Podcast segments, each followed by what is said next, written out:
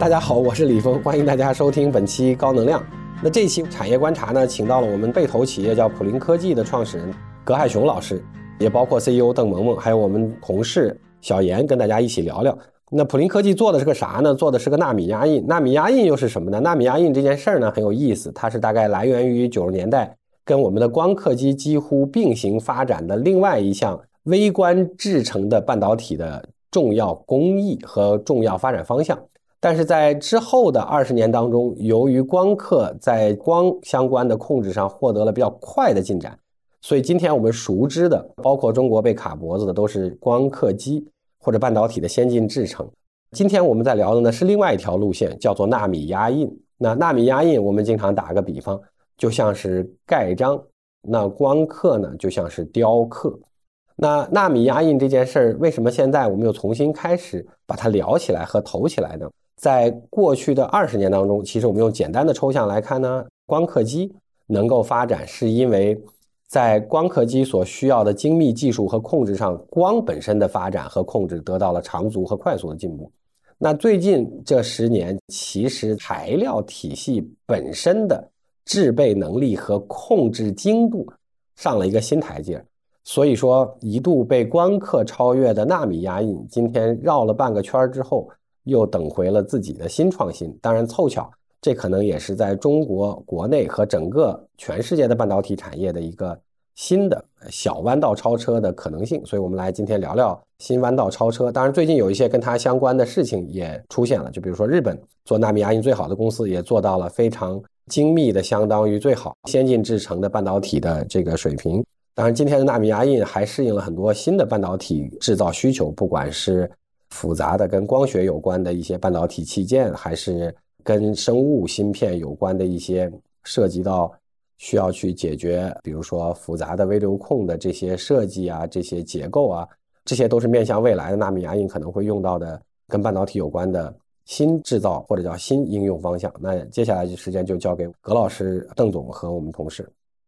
大家好，我们这一期非常荣幸的邀请到今年刚加入丰瑞大家庭的普林科技创始人葛海雄葛教授，以及普林科技 CEO 邓萌萌邓总。然后普林科技呢是一家以做纳米压印技术的设备材料工艺一体化解决方案的前沿科技初创公司。然后他们见证了行业过去的冷板凳以及技术的逐步完善的这么一个过程。其中，葛老师在这一行业从事研发有二十余年。那我们欢迎葛老师跟邓总，大家可以先跟我们的听众打个招呼。各位听众好，感谢严总的介绍，非常荣幸能参与丰瑞的这次高能量播客。大家好，非常荣幸会参与这一次的播客，谢谢。刚刚大家看到的佳能公布了他们未来可能会在两年内推出。媲美 DUV 光刻机的纳米压印设备，去用到半导体的加工工艺中去。然后目前他们也推出了用纳米压印做的存储半导体芯片，比如说像大家平时能看到的 SSD 硬盘这类的产品。所以大家其实看到这个新闻的时候，都会比较好奇，就是它是一个光刻的替代选项，还是竞争对手？对于纳米压印的这个事儿。到底是一个什么样的技术？其实大家是缺乏一些直观的感知跟印象。对我们有请葛老师给大家介绍一下纳米压印这个概念，让大家能够直观的感受到什么是纳米压印，以及它为什么能在不同的场景以及说未来的半导体场景里能应用起来。纳米压印技术呢，是上个世纪九十年代中期发展起来的一项微纳制造技术。上个世纪九十年代中期。如日中天的光刻技术正好遭遇到了百纳米的这样的一个分辨率的瓶颈，在那个时候呢，很希望有其他的技术能够替代光刻技术，继续延续半导体制造的摩尔定律。那当然，今天光刻技术经过了长足的发展，它已经可以达到了五个纳米甚至三个纳米的这样的一个分辨率。纳米呢是一个长度单位。纳米是十亿分之一米，大家可以想象一下，这个是一个多么微小的尺度。但是呢，在那个时候，这个纳米压印它一出现的时候，它就有十个纳米的分辨率，还是引起了广泛的关注。那什么是纳米压印呢？我们一般把我国古代活字印刷的发明人毕生作为这个我们纳米压印的鼻祖。纳米压印是基于高分子磨压技术的一项微纳加工技术。下完雪以后，我们把这个手掌放在这个雪上面，我们的掌印就留在了雪上，就像我们古诗里描写的这个叫“雪泥红爪，飞鸿踏雪”。那么纳米压印呢？它有一个我们叫模板，就像我们活字印刷的这个印刷的字一样，与活字印刷的模板是刻有我们的字。那么这个纳米压印的模板上呢，是我们需要制造的这个纳米结构，把它加工在模板上，然后把这个模板印制在这个纳米压印的材料上，要通过加热加压，把这个纳米结构复制在我们纳米压印的材料里面。您用了毕生的活字印刷来类比啊，我也可以 offer 一个选项，像那个小孩子们做橡皮泥，拿那个橡皮泥的一个模具，然后把橡皮泥这种软的材料先一压压下来，这个橡皮泥你再烘烤一下，它就变硬了，搞出各种各样可爱的图案来，就把图案从模具上转到这上，就像我们那个家里面做月饼一样的，我们做月饼有一个模具，那么把这个模具上面各种各样的花纹。那么在做月饼的时候，把月饼的材料放在这个模子里面，完了之后，那么我们出来的这个月饼上就有各种各样的花纹了。如果纳米压印这四个字拆起来，就是前面的纳米应该形容的是它是在纳米级别，那压印其实就跟呃我们之前提到的这些，不管是做月饼啊，还是玩橡皮泥，其实都是同一个技术，或者说叫同一个图案的实现方式，因为是叫压印嘛。它跟我们的印刷术也是有关的，叫活字印刷，它跟这个印刷术也是有关的。原来是光刻通过曝光做出来，那我们这个纳米结构是通过像印刷一样的把它印刷出来。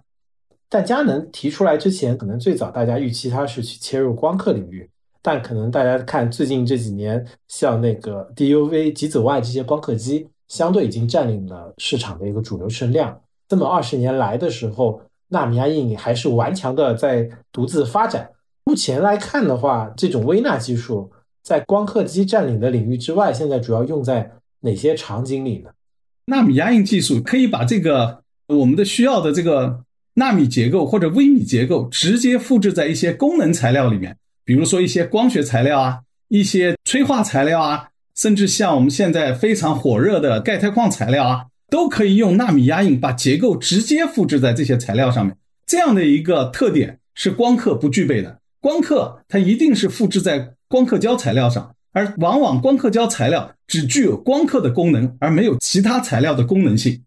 纳米压印它压印出来的直接是具有 3D 结构的图形，光刻也是不具备的。跟光刻比，它的优势，它可以比如说现在我们常用的我们一些透镜结构啊，微透镜阵列啊。现在很流行的 ARV VR 里面的光波导的斜齿光栅，高分辨、高陡直度，然后高深宽比的光栅，那么这个是通过纳米压印一次成型就可以来进行加工的。现在因为那个先进制程的光刻机被限制进口之后，他们当时讲的先进制程基本上在二十八纳米以下。是对纳米压印来说，它的一个纳米级的一个图形成型能力。大概是在一个什么范围，或者说它的能力的天花板可能会到多少纳米？就现在我们可能听很多芯片都已经到了七纳米、五纳米，甚至三纳米。这个纳米压印技术啊，它一出现的时候，它就有十个纳米以下的分辨率。这个是在九五年的时候，是远远高于当时光刻技术的分辨率，这是它吸引关注的原因。那么经过这个二十年的发展。这个纳米压印，它的最小的分辨率也可以达到大概一个纳米左右。那么对标光刻技术，那么我们一般用这种就是密集的线山结构来和光刻技术对标。那么目前光刻技术大概只能做到可能十个纳米以上的这样一个密集线山，而纳米压印现在可以做到八个纳米周期、四个纳米线宽的密集线山结构。因此，它在分辨率上面目前还是保持着对光刻的。这样的一个优势，另外一个呢，其实我们讲纳米压印这样的一个概念，应该叫做纳米压印光刻技术。它其实是把这个纳米压印的这样的一个概念和光刻技术的概念相结合，叫做纳米压印光刻，实际上更准确一些。确实是诞生之初就有具备非常高精度潜力的一个新技术，经过了二十多年发展，其实回到现在去看的话，大家在媒体上会看到这个新的概念，就为什么说会在最近，哎，突然火起来呢？这个葛老师能不能给大家一些行业内的一个观点跟看法？这个纳米压印技术啊，一出现就因为它的高分辨率非常的引人注目，很多人都认为它有可能是划时代的这样的一个微纳加工技术，但是呢，也有它的短板，它是一个物理接触式的加工技术。在这个物理接触的过程当中，很容易引来外部的这样的一些缺陷。那这种缺陷呢，会对于半导体来说，啊，常常是不可接受的。因为半导体上面，你对那个缺陷的容忍度是非常低的。有一部分人认为这个纳米压印技术是一个非常有前景的技术，那么另一部分认为，因为它的缺陷率比较大，不适合半导体的加工，毁誉参半吧。虽然它是一直在发展，但是呢，在前期。并不为半导体制造所接受。佳能公司呢，在传统的光刻领域败于 s 米尔公司之后，它呢要寻找新的突破点，寻找了这个纳米压印技术来作为半导体制造里面的这样的一个突破口。从最近佳能公司的报道来看，它的纳米压印的各项技术指标已经持平 DUV 的光刻技术，有一些指标甚至达到了 EUV 的光刻技术。最早提出来纳米压印是这个我们的史蒂芬抽教授，在史蒂芬抽教授提出来大概两三年之后呢，美国的 UT 奥斯汀大学的 C.J. Wilson 教授提出了一个步进压印的这样的一个理念。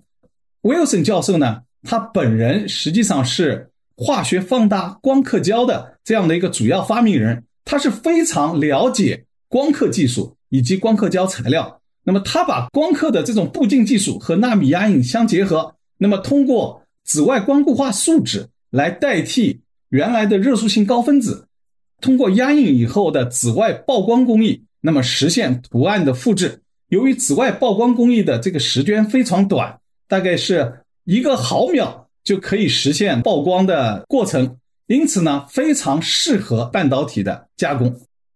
纳米压印呢，前期不是特别。被半导体制造领域的这样的一些同行们所接受，但是呢，在其他的一些非半导体制造领域，纳米压印已经展示出了它强大的应用前景。比如说，LED 的蓝宝石图案化衬底，原来早期的呢是用光刻来做的，但是呢，纳米压印由于压印过程简单、速度快、成本低，非常呃有希望在这一领域替代。光刻进行蓝宝石图案化制造。另外呢，在这个就是我们刚前面说的，像在微透镜阵列啊，像斜尺光栅的这样一些光学器件里面，纳米压印已经展现出了它的制造的潜力。纳米压印其实是在刚您说的图形化衬底，以及说像光学器件，包括说微透镜阵列啊，以及说超透镜啊，像那个光栅这里。是替代掉了光刻，做成为了一个主流选择的技术。我不知道，呃，如果拿纳米压印直接去跟光刻比，我们先抛开一些落地的一些具体的难点或者挑战啊，回到技术本身去看的话，两者对比一下各自的优劣势大概是什么样，以及说为什么像刚刚您说的那两个行业原来都是用光刻的，但现在纳米压印成为一个主流选择了。纳米压印的优点，它的高分辨率，它的复制工艺简单，它的低成本。那么光刻的优势是这样的：光刻因为经过了那么漫长的一个发展，我们一般认为光刻的我们的祖先就是我们的照相技术。照相技术已经发展了可能一两百年，然后再到光刻，光刻可能是大概四十年代末五十年代初开始逐渐发展的，经过了这个七八十年的这样的一个发展历程。光刻可以说已经技术发展的非常成熟，已经达到了一个极致的这样的一个境界，因此呢，它比纳米压印的技术要成熟的多，这个是光刻的优势。您刚也提到说，纳米压印确实光刻技术这么多年下来已经相对比较成熟，但纳米压印其实在低成本跟它的图案复制效率上会更好一点。这里倒想请您介绍一下。两个都是非常精密、非常高要求的一个微纳加工技术。为什么纳米压印的成本会比光刻低很多呢？纳米压印呢，只要把这个结构做在模板上，就可以压印在我们的纳米压印胶上面。那光刻呢，是通过曝光把我们的这个需要的图案曝光在光刻胶上面的。纳米压印和光刻相比，首先比如说现在的 DUV 和 EUV，那么 DUV 呢是幺九三的激光，EUV 呢是十三点五纳米软 X 射线，这两个光刻技术的光源都是一个高能量的光源，它在加工的过程当中要消耗大量的能量，而纳米压印呢只是简单的紫外曝光，那么所需要的这个能量其实比光刻要小很多。另外一个呢？光刻光源系统都非常复杂，而纳米压印只要一个简单的一个紫外曝光灯就可以实现曝光。那么这个是纳米压印的成本会比 DUV 和 EUV 低很多的原因。从佳能的报道来说，如果用纳米压印来生产芯片，就是十个纳米左右的这样的一个芯片，纳米压印技术大概成本是 DUV 或者 EUV 的三分之一。如果是再加工，低端的一些产品，比如说我们前面讲的蓝宝石图案化衬底，讲的一些光栅对比这个光刻成本，它的优势可能会更大。目前纳米压印在整个产业真正在半导体，刚才像葛老师提到的 LED 芯片制造这个行业中，其实还有另外一个优势，就是光刻需要显影的步骤，纳米压印是不需要的，它只是在一个简单的紫外固化完以后。它的整个 3D 图案就形成了，在这一阶段又节省了一部分的投入以及工艺成本。同时呢，现在纳米压印在 LED 芯片制造行业中，可以将现有的步进光刻制造了一片加工成本在四块钱以内，可以现在由压印做到一块五毛钱一片。这个是整个 LED 芯片制造的一个成本上的极大的优势。刚刚其实我把纳米压印的一个过往，以及说什么是纳米压印，以及今天纳米压印在半导体领域里的新的一个机会，大概的覆盖到了。在这一块做的比较好的是佳能，它也是一步步不断的进步，走到了今天这么一个地位。那目前去看的话，佳能在这块的重点布局，会对整个半导体行业。呃，上游的制造工艺的这些设备供应方来说，会带来一个什么样的影响呢？它的这个新的一个动作跟公告，会是否说会对传统由 ASML 以及说尼康这类的光刻供应商去主导的整个市场，会带来一些大家新的声音跟新的变化呢？首先呢，是如果这个佳能的这些技术参数、技术指标都是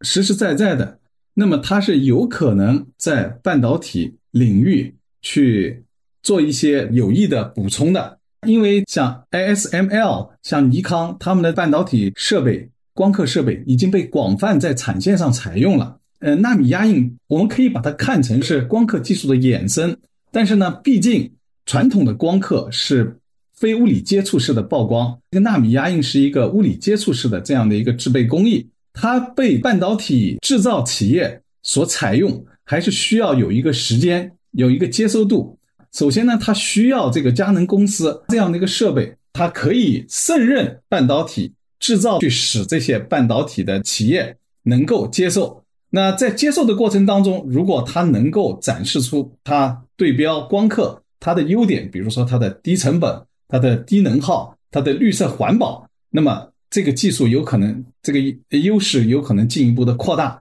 那当然，前提是它目前能够去做一些半导体制造这样的事情。所以这么看来，其实佳能的这么一个新的动作，其实落到最终的一个行业接受或者说改变行业的角度来说，还是需要一个周期的，对吧？是的，需要一个验证周期。转过来去想，佳能可能花了这么十几二十年的时间，把这么一个实验室的技术，逐步的推动到一个能在半导体行业落地的这么一个呃生产技术的话，也从葛老师您本身做了二十多年纳米压印技术研发、跟设备研发还有工艺研发的经验来看，今天再去看纳米压印打入半导体领域，相比于说刚被发明出来的时候，你有哪些技术挑战？是被解决的比较好的，有哪些技术挑战今天仍然是比较关键，然后成为当前技术进军半导体的一个拦路虎？我呢是二零零一年的时候呢，是去这个我们就是纳米压印的发明人史蒂芬·抽教授的组里面做的博士后。那么我的这个背景呢是高分子材料，我们史蒂芬周教授呢他是微电子、微纳加工这样的一个背景，因为纳米压印呢需要一个呃纳米压印的材料，那么这个纳米压印的材料呢就正好可以是对标于这个叫光刻胶材料，我就到他那儿去研发纳米压印的材料。那么在那个时候呢，正好就是威尔森教授他提出了步进纳米压印的这样的一个概念。用了紫外光固化的这样的一个可以快速固化的材料来作为纳米压印的材料，先解决了这个纳米压印前面通过要加热来完成压印的工序的时间比较长的那个流程，那么它的加工的速率就得到了大幅度的提高啊。之后呢，韦尔森教授呢又成立了 Molecular Imprint，继续从事步进纳米压印的研发的工作。经过了一段时间的这个研发，那么当时就受到了这个佳能公司的关注，佳能公司也就注资这个 Molecular Imprint 继续来发展这项技术。那么到了二零一四年，佳能公司就直接收购了 Molecular Imprint 的半导体加工的这样一个纳米压印的部门，然后作为佳能的部门，专门来开发这个纳米压印技术。那早期的这个纳米压印技术呢，由于它的缺陷多。良率低就不被半导体领域的这样的一些同行所接受，但是在佳能公司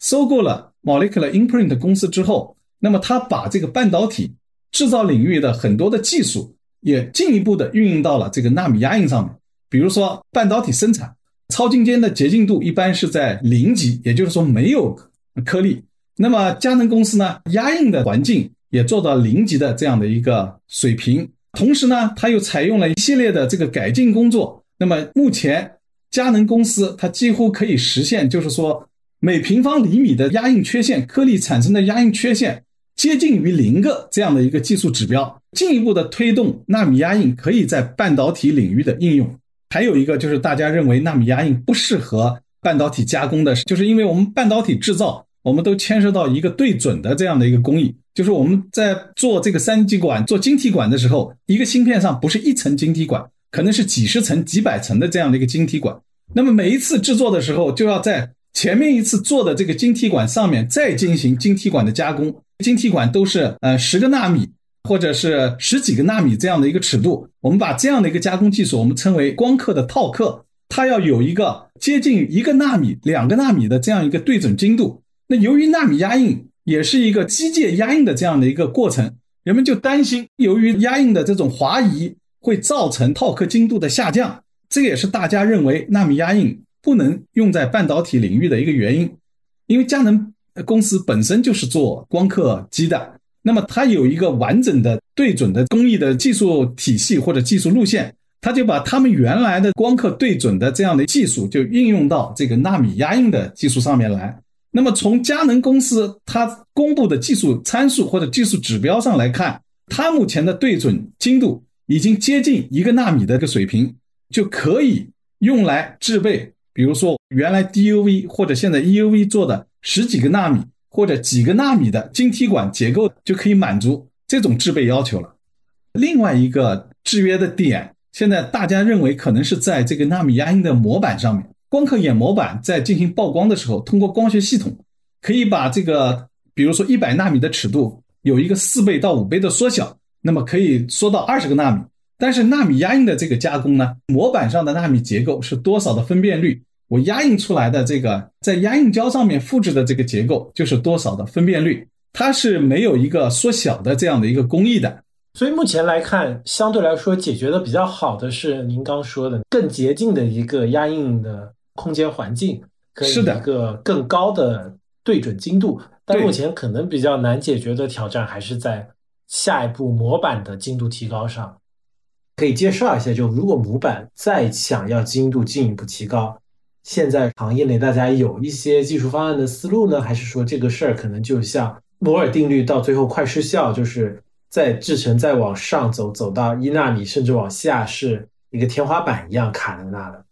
公认的当然就是一个，就是说我们纳米压印的模板，我们也可以用光刻技术来做。比如说现在现有的这个 EUV 或者 DUV 技术，就可以拿来用于做纳米压印的模板。那么大家要讲了，那既然这个你模板还是要用 DUV、EUV 来做，那你有什么优势呢？纳米压印是这样的，我们只要用 DUV 或者 EUV 做一块模板出来，通过这一块模板，我可以进一步的去复制更多的这块模板，我们可以叫做母模板。这块模板我们可以去复制子模板，由子模板再通过纳米压印技术进一步复制呃孙模板，那么子子孙孙这个模板的这个问题就可以解决掉。纳米压印是一个高保真度的这样的一个复制过程，我可以做到模板上的这样的一个呃结构可以高保真度的复制下来，这个就是纳米压印的一个技术优势。另外一个呢，就像光刻眼模板一样，纳米压印的模板也是可以用电子束曝光来做。再补充一下，就是我们最近看到，就是国家的自然科学基金，哎，他也提出来一探讨后摩尔时代，摩尔定律失效的那个时代。半导体的这个器件是不是还遵循摩尔时代的这种半导体器件的这些规律？那么纳米压印呢，也被认为可能用于一个纳米或者是亚纳米以下的这样的一些器件制造。自然基金的这样的一个项目里面也提出来，那么如何在一个亚纳米尺度里面去对模板进行一个低表面能的这样的一个处理？那么这些都是啊有待大家进一步探讨。刚刚那个，我们其实讨论了蛮多，都是佳能跟纳米压印整个技术在过去二十年的一个发展，然后也看到了这个技术在半导体领域的一些新的机会。那回到国内来看，因为今天我们国内比较特殊的情况，其实很多先进制程的设备都被封锁了。这几天有个词也比较火，就科技创业弯道超车。从纳米压印的角度来看，呃，我想请葛老师跟邓总。您可以介绍一下，目前国内有哪些领域纳米压印是能助力去实现一个弯道超车？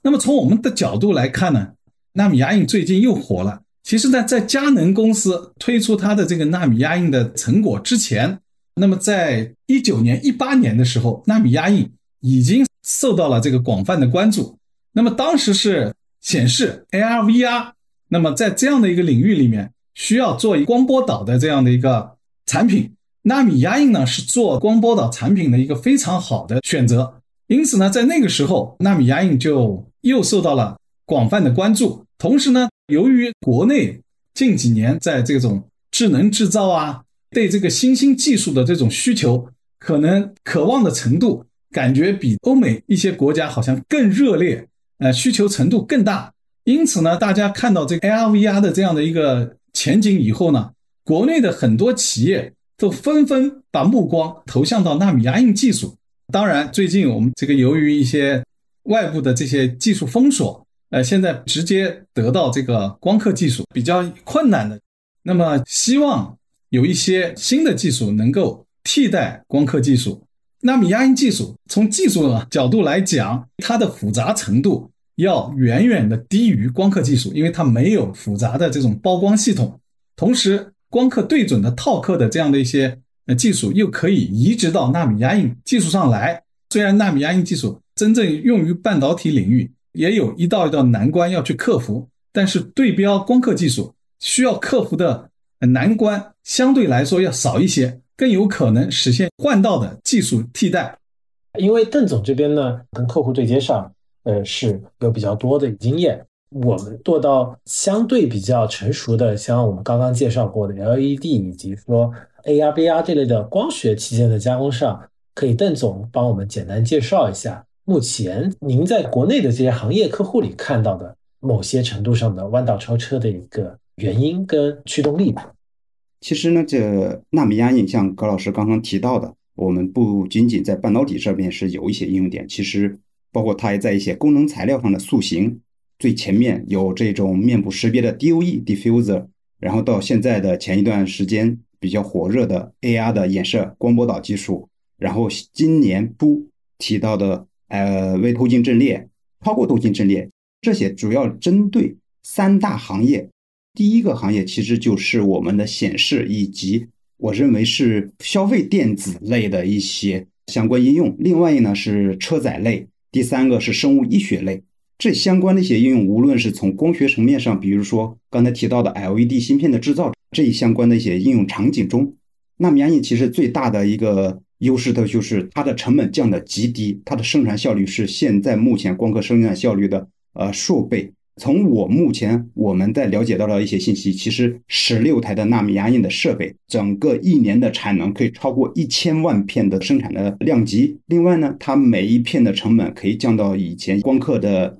至少是在我们认为是二分之一到三分之一的价格。而且现在中国的包括这种步进式的压印也是被封锁，然后价格也极高。同时，这个层面上呢，它工艺成本各个方面也降了非常低，在。整个 AR 包括光学应用场景，尤其是消费电子这个行业用，它现在几乎是取代了光刻技术的一些相关的一些制作方案，包括一些生产线。呃，原因就是它直接没有需要再做下一步的刻蚀这个工艺，所以它在这个成本上几乎直接就完成了所谓的微纳结构的制造，使得整个产业包括整个行业对于压印的倾向性极大。同时呢，像葛老师也提到了，我们压印有一个非常好的一个技术，包括它好的优点，就是说可以帮直接将一个功能性材料，比如说我们高折射率的材料、低折射的材料，或者有一些特殊功能性的一些材料，直接塑形成目标产品想要的一些微纳结构。同时，现在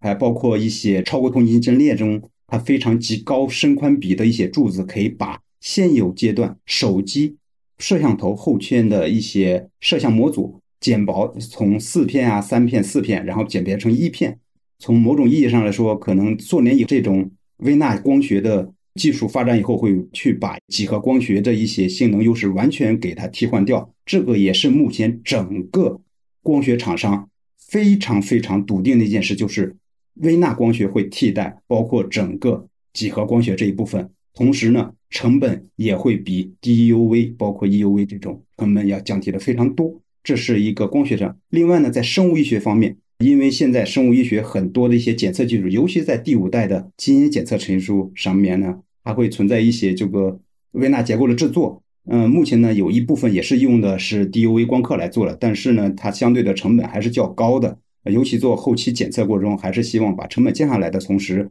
压印又是一个最佳的解决方案。直接实现了流体在材料中的一些流动的一些流动能学性能的一些优化。目前这些材料都是通过压印的一些材料的优化得到了性能的优化。另外呢，包括刚才提到的一个钙钛矿，呃，目前呢，其实钙钛矿的原理跟 LED 中间的其实原理是是一样，它就是将很多的一些材料图案化以后，把一些光的在材料内部的一些全反射啊相关的一些光学的性能优化完以后呢，它会将整个光学性能提高呃很高的一个比例。从而达到了整个光电转化效率的一个提高。目前呢，我们也有一些这相关的一些应用，包括一些产品也到国外一些客户群体中使用。压印在除了半导体行业中，它的应用面也是相当相当广，连整个市场中的接受程度也比较高。实话说，如果单从非成本角度来说，可能大家对于光刻是比较倾向的。但是我相信，随着行业的发展以及行业的成熟，最终。的目标都是将所有的生产成本以及工艺和各个方面优化到极致，这个是整个行业发展的一个趋势。它并不是说一种技术的优势最终降成本来实现产品的生产和最终的目标的一个诉求。我再补充两点，第一个呢，其实现在有一些领域，纳米压印和光刻是没有竞争性的，就是因为光刻在刚才邓总讲的很多的领域里面，光刻是没有办法去应用的。比如说我们的微透镜阵列。它有折射率的要求，比如说我们的这个 AR VR 的这些光栅，它也有折射率的要求。那么光刻用的是光刻胶，那么光刻胶一般是没有办法来直接来作为功能材料来使用的。我们刚刚也提到了非常多的领域可以适用纳米压印去替代光刻工艺。那么抽象的去看待这些领域之间的一个特点，我们去总结一下这些领域有哪些共性，是促使他们。推动纳米压印的这么一个替代过程，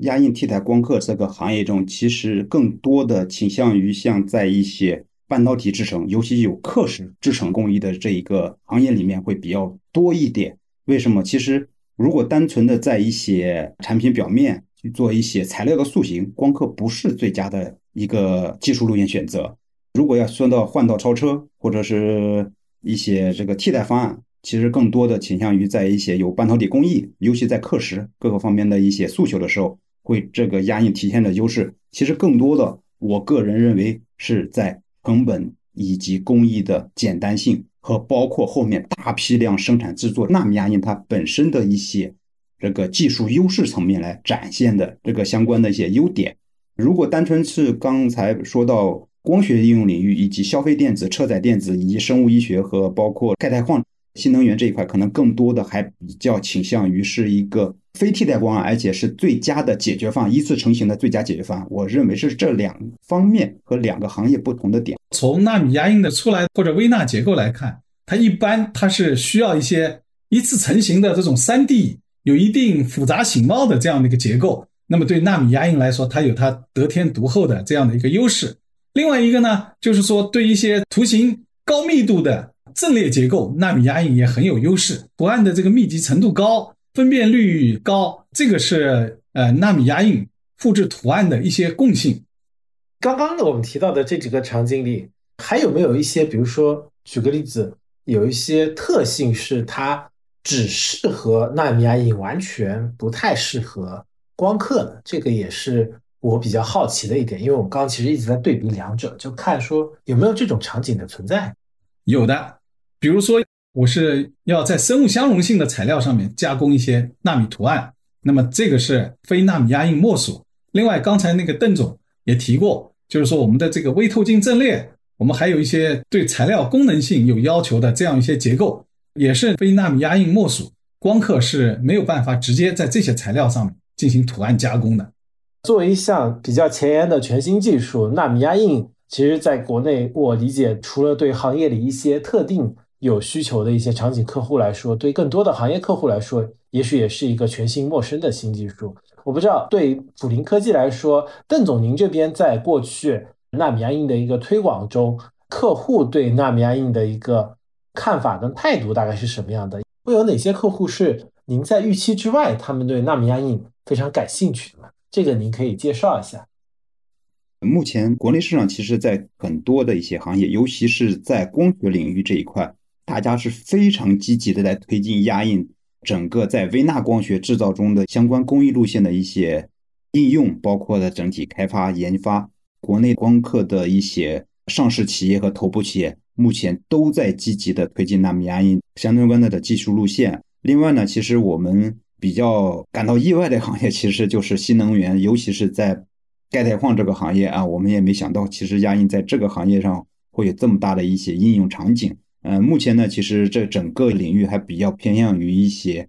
科研，包括一些学术端的一些前期的研究工作。但是我们相信，给他一点更多的时间、更多的发展的空间，以及更多的一些时间精力的投入，可能它在整个新能源赛道上面的一个新型的应用会越来越多。哎，越来越广，不仅仅在光学领域，更多是在显示领域。其实现在也目前越来越多啊，尤其是在这种大面积篇幅上面的显示，国内最大的几家显示面板厂都在跟我们沟通交流。然后他们现在不仅仅仅限于一些，比如说像晶圆类的八寸、十二寸这一种相关的一些样品和产品的试做，他们可能提出来就是一米乘一米二，或者是九百二十毫米到七百三十毫米这一种。大篇幅的纳米压印一些产品的一些制作方案啊，目前都在很积极的推进过程中，包括材料应用端，还包括一些工艺应用端。我们认为是一个行业爆发的前期状态，众多的一些光电显示、光学，然后生物医学啊，尤其在基因检测这一块，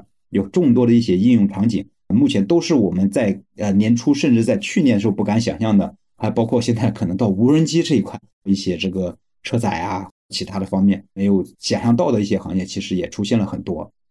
如果让您去总结整个宏观的行业对纳米压印的态度跟看法的话，大概大家还处在一个什么样的阶段，或者说是处在一个新技术的一个探索试验阶段，还是已经个别行业会比较有信心的坚定选择纳米压印了？我们认为整个行业会进呃准入纳米压印技术比较快的几个行业中，LED 是相对比较大的一个行业，因为中国的 LED 行业中，现在使用的步进式的纳米压印光刻机采购现在也越来越难，然后它的价格也越来越高。同时呢，它整个成本上面的优势也被压印现在挤压的相对比较少。因为现在国内也有一家公司采用了纳米压印技术，在相关的 LED 制造产业有了巨大的优势。从而造就了整个行业，我们认为是比较快速的会将进入的由纳米压印领衔的这么一个产业方向。整个大的层面来说，其实所有跟以前微纳这一块制造相关的企业，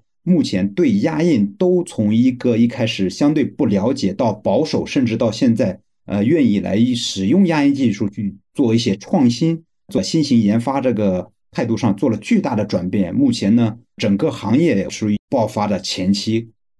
前面我们其实聊了蛮多纳米压印的相关的背景知识，跟它与光刻的一些对比。回到普林科技本身，其实呃，我们可以看到葛老师过去二十年一直是一个教授学者的身份，在一七年创业之后到今天，就自己创业跟研发身份的转变上，大概有哪些经验去可以分享给其他在中国想需要做科技创业的一些学者呢？应该是首先要感谢丰瑞的这种。叫呃雪中送炭的战略投资。那么在丰瑞的这个投入之后，可以明显感到我们的受的这个关注度就大大的加强了。正好有这个 AR VR 的这样一个需求，有这个佳能公司的这样的一个适时的技术推出，我们明显可以感到这个纳米压印最近是越来越吸引各个行业领域里面的这样的一个关注。我们本来是做科研的。首先呢，这样的一个技术或者成果啊，要有能落地或者转化的这种可行性。我们这个做科研，我们要顶天立地，我们既要做前沿的这种科研，同时呢，最终的目标还是要让它可以为日常生活服务，或者为我们的创新、为我们的技术进步服务，为我们的这个生产服务。那么这个技术不仅是要能顶天。还要能落地。另外一个呢，就是说，在这个技术的这个落地过程当中，我觉得，呃，也要不断的自我否定，不断的促进这个技术的进步，不断的使这个技术可以和我们的这个市场需求所匹配，不断的呃满足产业应用的需求。您觉得从竞争的角度来看，或者说创业的角度来看，您觉得普林是有什么样的一个特点和优势？能够站在现在纳米压印冲入半导体的这么一个风口上，持续的去推进纳米压印技术在中国各个场景领域的一个落地以及商业化的一个发展。其实纳米压印，我们常常讲，它是一个和光刻一样具有工匠精神的技术。在纳米压印的领域，我们也深耕了大概二十多年。我们是学习了当时最先进的纳米压印技术，到。纳米压印技术发明人的这样一个团队去学习，在经过这个二十多年的积累，呃，我们知道纳米压印技术的短板在哪儿，知道纳米压印技术需要发展的方向在哪儿。另外一个呢，本人是做材料背景的，纳米压印材料是纳米压印技术的一个关键一环。那我们对纳米压印的工艺，呃，也非常的了解。我们知道如何把工艺材料和我们的设备相匹配起来。发展一个适合纳米压印技术特点的这样的一个设备。我不知道目前在方向上，其实我们做了有哪些研发或者说解决方案的储备嘛？以及普林下一步是针对纳米压印进军半导体的这么一个国产化路径，是打算怎么去参与到大趋势里来，去贡献自己的一份力量呢？呃，就像葛老师说的一样。想要做一个产品，无论是用光刻技术还是从压印技术来做这一个目标产品，首先还是要把整个工艺路线要疏通，其中使用什么样的材料，用什么样的压印的方式，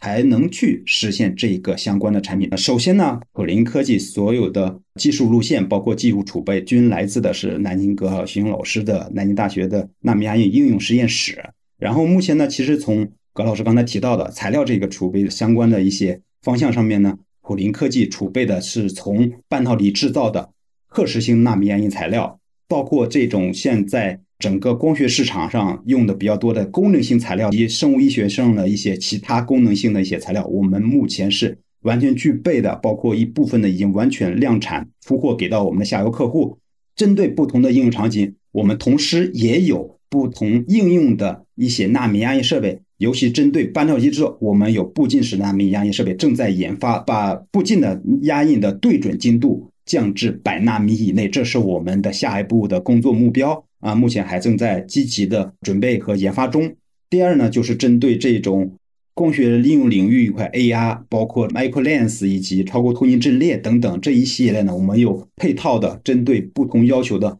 气压式的纳米压印、真空气压式的纳米压印的一个设备，然后还包括这种针对要求不是很高，然后做一些防伪啊，包括一些大的一些结构制作中的滚压型设备以及对准设备，我们都有相应的一些纳米压印设备的储备。其实前期我们是做了纳米压印技术在半导体制造领域里面应用的这样的一个验证，比如说我们的刻蚀转移工艺，比如说我们最小分辨率的验证，比如说图形保真度的验证，呃，我们也做了利用压印对准工艺的一些验证。那么后面对标佳能，我们要去做的一个实现纳米压印的对准工艺，因为佳能是采用的是喷涂的这样的一个工艺。我们前期已经尝试了佳能喷涂的这样一个压印技术的可行性。通过我们的这个验证，我们发现这个技术完全是可行的。在我们的后续工作当中，我们会进一步的去优化这项喷涂的技术。最后，我们去畅想一下长期的一个未来。纳米压印技术刚诞生之初，是光刻技术去竞争的一个呃备选技术的身份，熬过了这么二十年的一个冷板凳以及说技术研发的过程。那目前也迎来了一个产业化的曙光。我不知道光刻技术跟纳米压印技术在未来的相互关系，以及他们在产业里的位置会是一个什么样的状态？光刻技术因为发展的非常成熟了，纳米压印技术还是一个起步阶段。那因此呢，纳米压印技术短时间内，我觉得要全面替代光刻技术不太可能。那当然，纳米压印技术它可以作为光刻技术的一个有益补充。在一些领域里面，它可以先去有所有所发展、有所突破，嗯然后呢，逐渐可能成熟，去做一些更多的事情。另外一个呢，就是纳米压印技术的这个发展，也是要就是上下游共同努力、共同协调的这样的一个过程。因为光刻技术，那其实它的这个发展和我们的像我们这种 Intel 啊、台积电啊、三星啊这些大型企业，它的应用需求。通过他们的这个光刻的应用，也推动的光刻技术的发展。因此呢，也需要企业能够接受纳米压印这样一个新兴技术，然后呢，纳米压印技术融入到这个企业的这种制造生产的环节里面，那不断的进步。另外一个呢，纳米压印的企业里面本身也需要有这种啊熟悉或者掌握纳米压印技术的这样的一种人才，因为现在从我们目前接触的很多企业来看。大家呢还是对纳米压印技术呢一般不是很了解，很多这个企业以为我有了这个量产型的设备，然后我这个设备开动起来，我就可以实现量产。因为这些企业对纳米压印技术一知半解，目前的一些量产型的这样设备呢又不太成熟，因此呢制约了这个纳米压印技术在很多领域的应用。希望这个就企业和像我们这样从事纳米压印研究的公司。能够合作起来，共同的去开发一些就是适合啊纳米压印场景的这样的纳米压印的设备。好，非常感谢今天葛老师跟邓总的真诚分享。那今天呢，其实我们在纳米压印技术以及光刻技术，还有纳米压印本身的前世今生以及它未来的机会上，都做了一些比较多的讨论。那我们也非常期待说未来在中国。这么一个换道超车的领域上，葛老师与邓总能够呃带领普林科技做出一定的成绩跟贡献来。我们今天的呃播客讨论就到这里结束了，谢谢大家。